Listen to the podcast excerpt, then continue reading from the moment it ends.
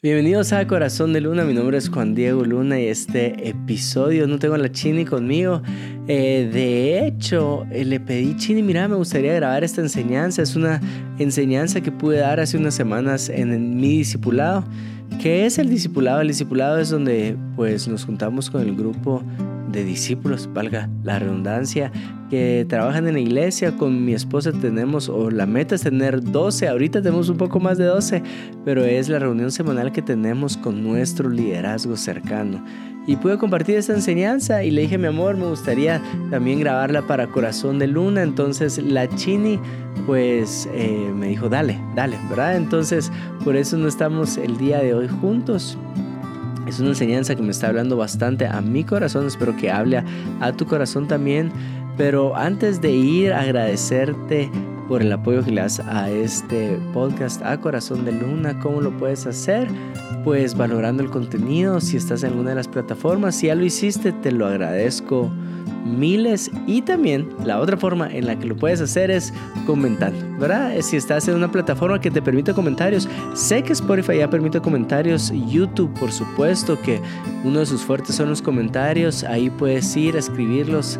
Eh, tengo pues la costumbre de leer la mayoría, no voy a decir todos, pero la mayoría, muchísimas gracias por ese cariño que muestran ahí. ¿Verdad? Eh, ¿De qué te quiero hablar? Quiero ir a 2 Timoteo esta carta de Timoteo es especial porque es la última carta que el apóstol Pablo escribe y la escribe a un pastor, a alguien que está pues eh, trabajando con una comunidad y se la escribe a él, está en las últimas, eh, Pablo se la escribe y, y, es muy intencional en esta carta querer afirmar a Timoteo. Y entonces quiero que lo veas con esos lentes, es un pastor afirmando a su discípulo. Lo podemos ver de esta forma, como Dios también nos quiere afirmar a cada uno de nosotros que, que, que nos involucramos en el trabajo de la iglesia. Entonces, según Timoteo 1, se los voy a leer en Nueva Biblia de las Américas. Dice, doy gracias a Dios a quien sirvo con limpia conciencia, como lo hicieron mis antepasados, de que sin cesar noche y día me acuerdo de ti en mis oraciones, deseando verte, al acordarme de tus lágrimas para llenarme de alegría, porque tengo presente la fe sincera que hay en ti. Empieza a validarlo, recordate.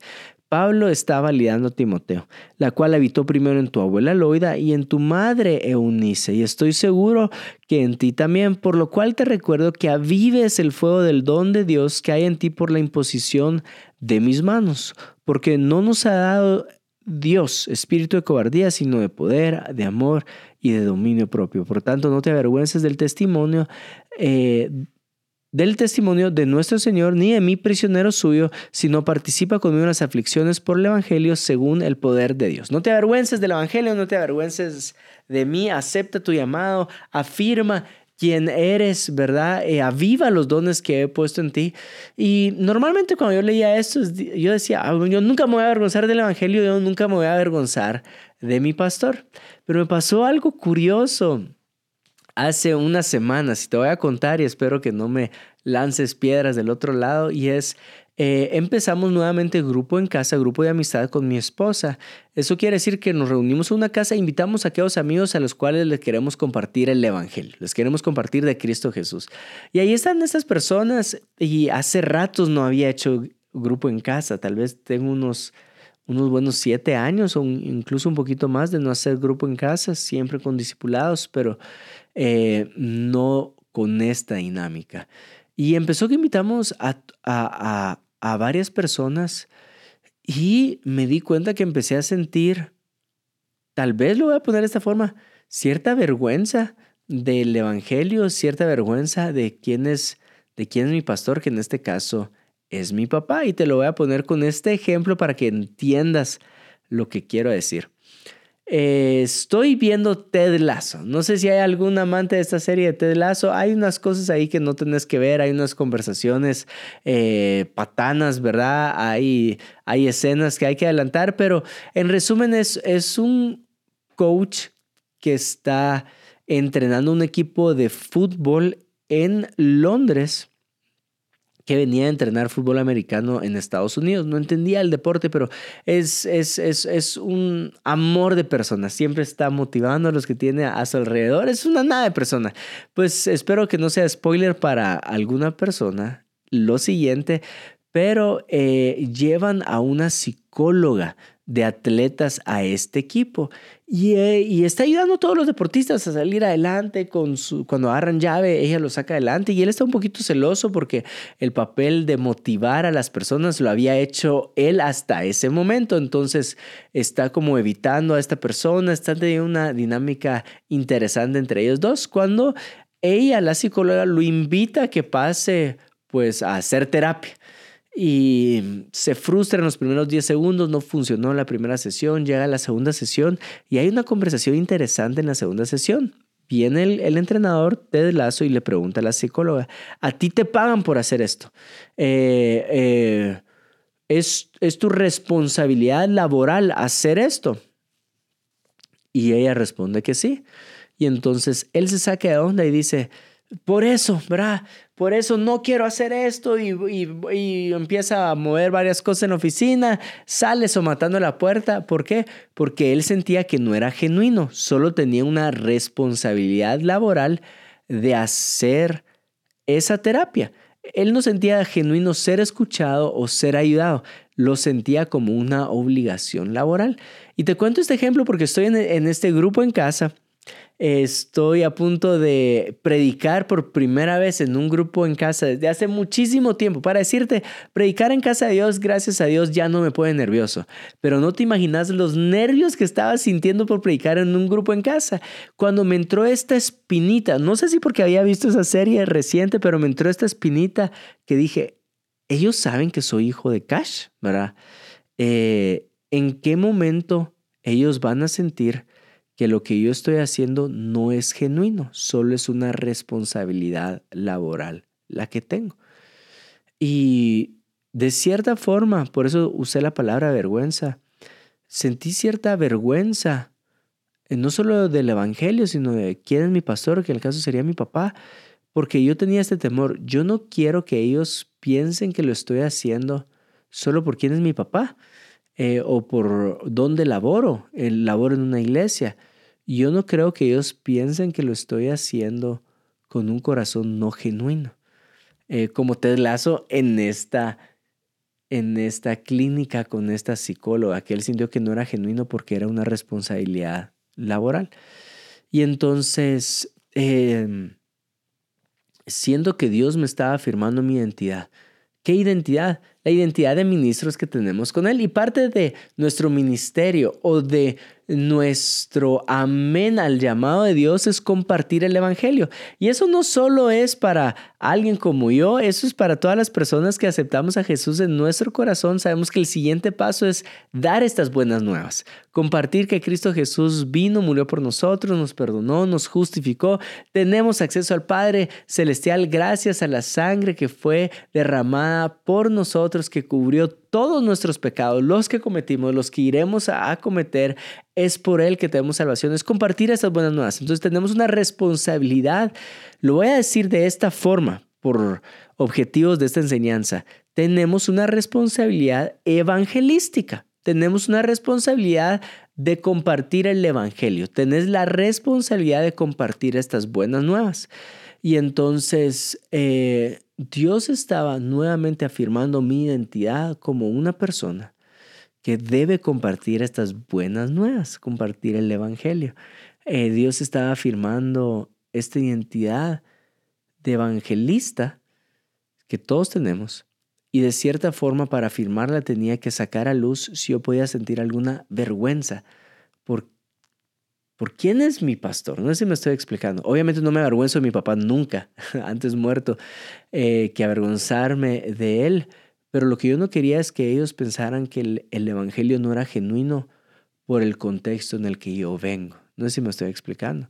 Y entonces el Espíritu Santo recordándome, compartí las buenas nuevas. Y espero que eso esté haciendo el Espíritu Santo contigo en este momento, inquietándote para que compartas las buenas nuevas.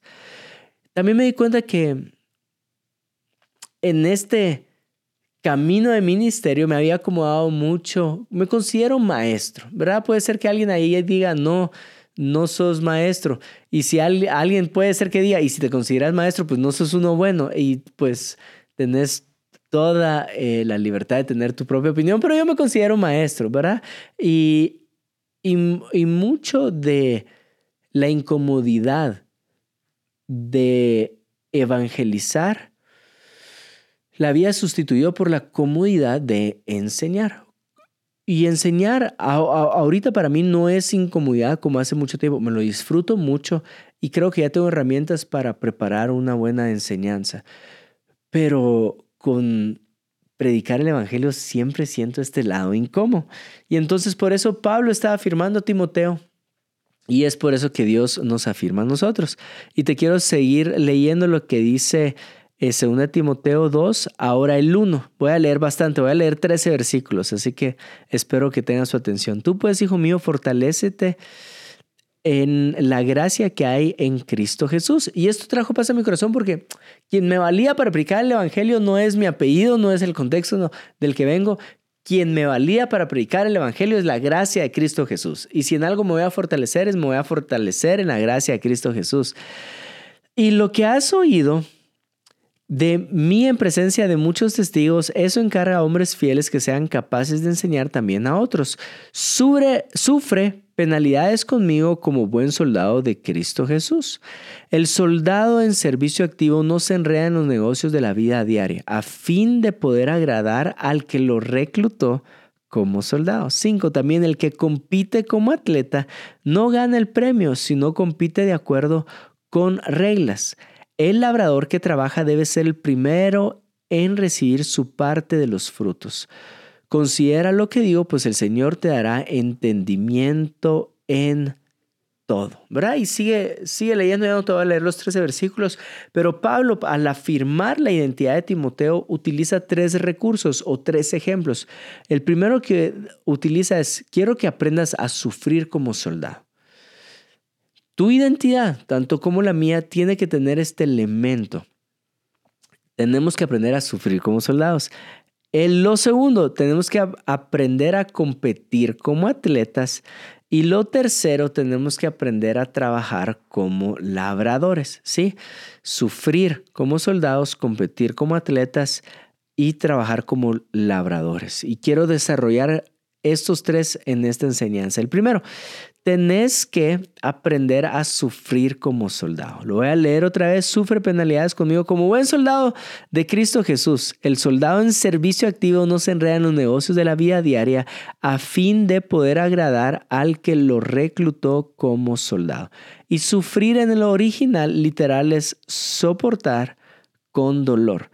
Este, algo que aprendí a hacer hace unos meses es hacer baños de agua fría. Algunos de ustedes saben, me gusta hacer mucho ejercicio y para que tu cuerpo se recupere hay varias formas en que puedes ayudar a tu cuerpo a recuperarte. Nuevamente, el sueño es primordial, comer bien también es uno de los fundamentos, pero de ahí uno puede hacer cosas como contrastes, frío y calor. Vas a ver que atletas se meten a saunas, por ejemplo, con tal de, que sus músculos se relajen. Eh, vas a ver atletas que se ponen en hielo y esto es lo que intenté hacer. Porque el hielo viene a traer todo este, eh, este anti... No, a ver, necesitas desinflamar músculos porque rompiste fibras y entonces es un antiinflamatorio bueno para tu cuerpo.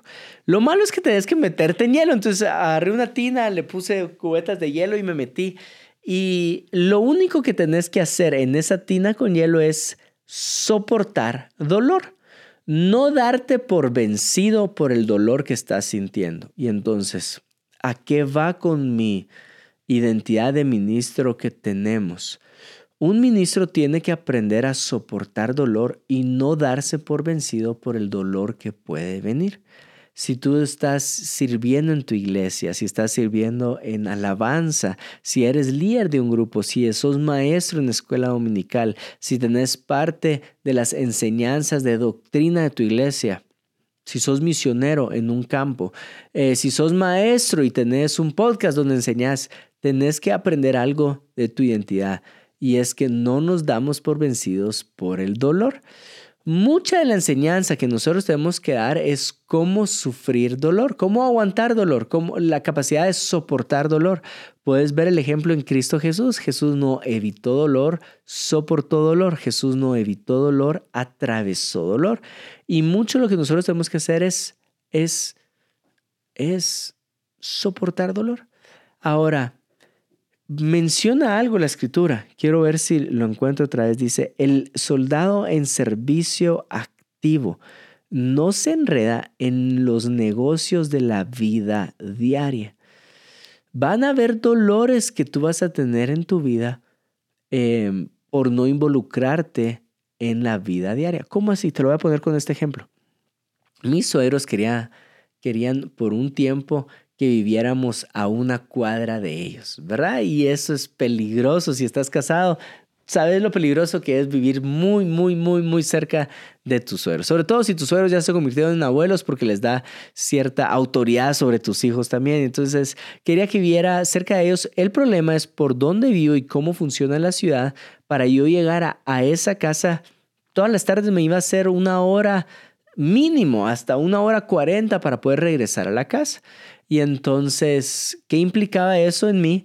Implicaba que yo no iba a poder ver a mis hijos entre semanas, solo fines de semana, porque si salía temprano a trabajar y regresaba cuando ellos ya estaban durmiendo, solo fines de semana iba a poder ser un papá de cierta forma presente, porque igual entiendo que estoy cumpliendo mi labor paternal al proveer y al trabajar para mi casa. Yo le digo a mi suegro, mire, ah, muchísimas gracias, pero eh, no quiero, pues, no ver a mis hijos entre semana por el trabajo. Y él me dio unas palabras que creo yo que son muy sabias y me dijo, Juan Diego, a todos nos ha tocado eso en alguna etapa de nuestra vida. Y sí, yo puedo ver para atrás y mi papá no es que estuviera ausente, pero, pero al estar trabajando eran horas que no estaba pasando con nosotros y habían muchas noches que no lo mirábamos regresar. Eh, y entiendo de, dónde me lo estaba diciendo mi suegro, porque también le tocó sacar adelante la familia, trabajar y le tocó pues no ver a sus hijos en algunos días entre semanas, sino es que de lunes a viernes.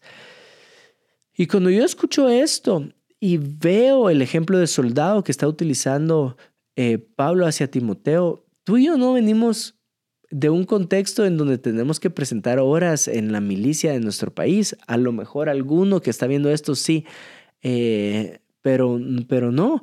Si el ejército, si estuviéramos en guerra, y el ejército de Guatemala estuviera pues cumpliendo su labor ahí y me llegaran a reclutar o a llamar, yo tendría que tener una conversación con mi esposa y, y, le diría, mi amor, me llamaron del ejército, estoy enlistado para ser soldado. Lo primero que ella pensaría es, ¿qué pasaría si, si llegaras a morir? Me tengo que hacer un escenario en la mente de qué es no tener a mi esposo porque puede fallecer. No sé si me estoy explicando. Y entonces cuando, cuando Pablo le está afirmando la identidad a Timoteo como ministro es, quiero que sepas algo, parte de tu identidad es ser soldado. Parte de tu identidad es saber soportar, y lo voy a decir de esta forma, aunque creo yo que está mal dicho, pero saber soportar buenos dolores. ¿Cuáles son esos buenos dolores? Pues no ver a tus hijos. No sé si me estoy explicando. Entonces, el hacer ministerio, el dedicar tu vida al Señor y el consagrar tu vida al Señor tiene este elemento. Tiene un elemento en donde, mi amor, de ahora en adelante le vamos a dedicar dos, tres, cuatro noches a la iglesia. Eh, ¿Estarías tú dispuesta a eso? Es una conversación que tenemos que tener en la casa. Como un soldado tendría la conversación en su casa si lo llaman a enlistarse al ejército de la nación. A lo que te digo es, no esperes que el hacer ministerio sea como de extender los brazos y decir, ah, qué rica la vida que me voy a dar de ahora en adelante. No, es saber que estás soportando, teniendo estos buenos dolores. Eh, que al final dolor es malo. Entonces no, no, eh, por eso te dije que lo iba a decir de mala forma, pero es el dolor de, de estar sacrificando una noche, de no pasar con tus hijos por estar en un grupo predicando el Evangelio, pero es parte de nuestra identidad. Y espero que no tiremos la toalla un día por, por el dolor que podemos sufrir. ¿Te imaginas que yo llame de regreso al que me reclutó y le diga, mire, fíjese que no, no voy a ir al ejército porque ya considera usted que puedo, puedo morir? Él se quedaría como una llamada absurda porque es, es totalmente lógico y aceptado por todos cuando alguien en un ejército te recluta. solo recordarte una vez más, estás reclutado de parte de Dios para trabajar en el reino de los cielos. Y eso implica a morir a algo en nuestra vida. Pero el reino de los cielos no se construye sin sacrificios. A través del sacrificio es que se construye el reino de los cielos. Y para mejor ejemplo, el ejemplo de Cristo Jesús en la cruz. ¿Verdad? Eso. Lo segundo es compite como atleta. Según de Timoteo 1 del 3, eh, el 5, perdón, dice, también el que compite como atleta no gana el premio, sino compite de acuerdo con las reglas. Lo segundo que yo nos quiero decir es que no se te olvide que tenés que competir. Tenés que competir. ¿Qué quiere decir que tengas que competir? Tenés que buscar ganar. Este, hay mucha gente que batalla con esta idea. Si yo voy a predicar el evangelio, quiero ganar a todos. Porque van a cruzar los brazos y van a decir, uy, qué ambiciosa esa persona quiere ganar a muchos. Si yo te digo, tú tenés un grupo en casa, pues busca que ese grupo en casa tenga mucha gente.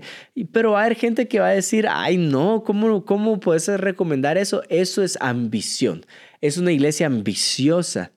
Y quiero quitarte ese sabor de boca de ambición con la siguiente pregunta. ¿Cuántos desearía Jesús que se reconciliaran con Él? ¿Unos cuantos en la tierra o todos en la tierra? Y la respuesta es todos. ¿Cuánto de la creación Dios quiere que lo vean como un Padre Celestial? ¿Algunos o todos? Todos, ¿verdad? Al menos que tengas una corriente ahí bien eh, de predestinación que dirás, algunos están predestinados a eso, pero respeto tu corriente, no me voy a meter ahí. Pero yo puedo decir, Dios quiere reconciliar a toda su creación. Entonces, ¿cuántos están buenos a ambicionar? ¿Unos cuantos o muchos? Y la respuesta es todos. Em, pero tenemos que aprender a competir. Eh, más adelante te voy a traer un poquito más de claridad con este, eh, con este sentimiento de ambición y de competencia. Pero antes de llegar ahí, me recuerdo que una vez una persona me dijo, Juan Diego, ¿qué sentirías tú si te ponen una iglesia enfrente de casa de Dios? Yo pues lo celebraría porque hay un concepto que me ayudó bastante mi amigo Jesse, Jesiah Hansen, a traer a mi corazón. El reino de los cielos no es como un pie, el reino de los cielos es como un río. ¿Qué quiere decir eso? No es como un pie que hay una, una rebanada para cada uno. ¿Verdad? Cuando alguien me pregunta, ¿y qué sentiste cuando tal pastor se fue de la iglesia? Pues no veo que el reino de los cielos sea un pay en el que, ah, él ahora se va a dar una rebanada nuestra, ¿verdad? Eh, sino que yo creo que el reino de los cielos es como un río, fluye para todos, fluye para esa persona que se acaba de ir como fluye para nosotros. Y entonces... Yo considero eso, si alguien me viene a abrir una iglesia enfrente de casa de Dios, pues lo celebro porque el reino de los cielos es un río donde hay para todos. Y un día me las estaba llevando así de súper espiritual, espiritual con mi papá y le estaba trayendo este concepto de pais y ríos a mi papá eh, y con esa pregunta de qué pasaría si abren una iglesia enfrente de casa de Dios. Pero él me dijo lo siguiente, solo podéis pensar en esto. Él me dijo, sí Juan Diego, pero nosotros trabajamos como que si fuéramos la única iglesia en el mundo. Es decir, eh, sí celebraríamos que otra iglesia abriera enfrente de nosotros, pero Juan Diego, seguiríamos trabajando como que los únicos que ganarían a Guatemala somos nosotros. Y trajo cierto balance a mi corazón. Eh, te voy a poner otros ejemplos para que comprendas lo que mi papá me quería decir. En la universidad estudié, me, recibí un curso de negociación. Yo estudié administración de empresas con una especialidad en emprendimiento. Y en negociación tuvimos que leer un libro que se llama El arte de persuadir, ¿verdad? Lo recomiendo, es muy bueno. Y en uno de estos está presentando el siguiente principio. Tú querés, tú querés hacer responsable a una persona y comprometerlo verbalmente. Y sacan el siguiente estudio como un argumento principal para eso. Dicen, ¿tú sabías que si si una persona llega a ver un asalto esta persona el 100% de las veces llama a la policía o a la ambulancia o a los bomberos, depende qué necesidad se requiera. Pero si hay una multitud que mira un asalto, creo yo que solo el 15% de las veces alguien llama a la policía. ¿Por qué? Porque cuando hay una multitud viendo el asalto, el ser humano toma la siguiente actitud. Dice, alguien más va a llamar. Y entonces nadie llama. Porque, ah, yo estoy en el asalto y lo más seguro es que fulanito ya llamó, lo más seguro es que la persona que lo vio primero ya llamó, lo más seguro es que el más cercano a la víctima sea el que ha llamado. Entonces, nadie llama porque creen que alguien más llamó. Y es lo mismo que me está diciendo mi papá, Juan Diego. El problema que tú penses eh, que todo es un río, que no está mal el pensamiento, porque así funciona el reino de los cielos, pero te puede llevar a cierta actitud y es, entonces Cruzo los brazos y me acomodo porque ahora la iglesia que pusieron enfrente de casa de Dios va a ganar aquel que necesita ser ganado y el que necesita que le presenten el Evangelio. Entonces yo lo dejo de hacer porque creo que alguien más lo va a hacer. Y cuando Pablo le está diciendo a Timoteo, compite como atleta, creo yo que el consejo va de la siguiente forma. Compite como que si solo tú te vas a llevar el premio. Compite como que si solo tú vas a evangelizar. Y me gustaría darte el consejo de la siguiente forma. Si tú tienes un grupo en casa, si tú tienes un podcast, si tú tienes un libro eh, al cual estás utilizando para presentar el Evangelio, preséntalo como que si todo el Evangelio dependiera de ti. Como que si todo el Evangelio dependiera de ese podcast, como que si todo el Evangelio dependiera de ese libro. Yo no voy a cruzar los brazos y dejar de competir porque creo yo que alguien más lo va a hacer. ¿Te imaginas que esa actitud la tuviéramos todos? Cada uno de los grupos que Casa de Dios tiene tuviera la actitud de yo voy a ganar a Guatemala como que si el Evangelio en Guatemala dependiera solo de mí. Creo yo que ya hubiéramos predicado el Evangelio a cada esquina. Y es por eso que Pablo le decía a Timoteo, compite como atleta. Eso sí, compite bajo las reglas. Yo no sé si conoces a esas personas que siempre quieren eh, doblar una regla, ¿verdad? Estás jugando matado, le pegaste con la pelota, pero no se sale porque está esperando que el árbitro no haya visto que sí le pegaron porque quiere seguir jugando. Pues eso es jugar pasando encima de las reglas. ¿Cuál es la única regla que creo yo que no es válida en el tema de ambición? Por eso te dije que íbamos a regresar a este tema nuevamente. Y es que tú querrás predicar el Evangelio para llevarte los aplausos tú. Que tú querrás compartir la palabra del Señor para que el protagonista no sea Jesús, sino que seas tú, para que muchos digan, wow, qué bien lo hace Él. Y creo yo que ahí ya te saliste de las reglas. Uno no lo predica por, por uno no lo predica por egoísmo, por egoísta, eh, por ganar más, por, por tener más spotlight, por tener más menciones, por ser el invitado a la siguiente conferencia, por ser el discípulo al que más van a aplaudir. No, no, eso es competir fuera las reglas, que tu corazón se mantenga en lo que es correcto cuando uno predica el Evangelio. Pablo lo decía, no lo hagas por ganancias deshonestas, hacelo por el amor al Evangelio. Y por último, y con esto quiero terminar, dice, pone tres referencias, el de un soldado, el de un atleta y el de un labrador. Trabaja como labrador. El versículo 6 dice, el labrador que trabaja debe ser el primero en recibir su parte de los frutos. Considera lo que digo, pues el Señor te dará entendimiento de esto. El primero que trabaja debe ser el primero que toma los frutos. Ahora, si estamos hablando acerca de ministerio, porque Pablo le estaba hablando acerca de ministerio a, ti, a Timoteo, hay ciertas cosas que uno no lo hace por uno. Uno no lo hace por tomar ciertos frutos, ¿verdad? Este, eh, creo yo, aunque la Biblia dice, que el que no trabaja pues no es digno de su salario. Entonces si hay un salario al trabajador, eh, pero no estoy hablando, y por favor eh, comprende mi corazón, no estoy hablando acerca de remuneración, remuneración económica. Lo que estoy hablando es lo siguiente, el que labora es el primero en disfrutar de los frutos. El labrador es el primero en disfrutar de los frutos. Dios me trajo claridad con el siguiente ejemplo. Una vez estaba en la casa de alguien y tenía una persona, muy amigo mío, Orlando, cocinando eh, la carne, el churrasco, ¿verdad? Y era para unas 20 personas el churrasco que estaba haciendo, la barbacoa, no sé cómo le dicen en tu país el asado. Ah, y, y, después de ciertos minutos llevó los cortes a la mesa para que todos pudieran disfrutar. Y entonces yo queriendo ser recíproco con la atención que él nos había dado a nosotros, le dije, mira Orlando, eh, quiere que le lleve un pedazo, quiere que le dé un buen pedazo. Y me dijo, ay, mijito, yo ya me comí los mejores pedazos en la parrilla, ¿verdad? Yo ya estoy lleno. Eh, y creo yo que me trae cierta claridad a lo que Pablo le está diciendo a Timoteo. El que labora es el que disfruta de los primeros frutos. Y aquí voy con lo siguiente y con eso quiero terminar. No se nos puede olvidar que compartir el Evangelio o hacer ministerio se disfruta. ¿Verdad?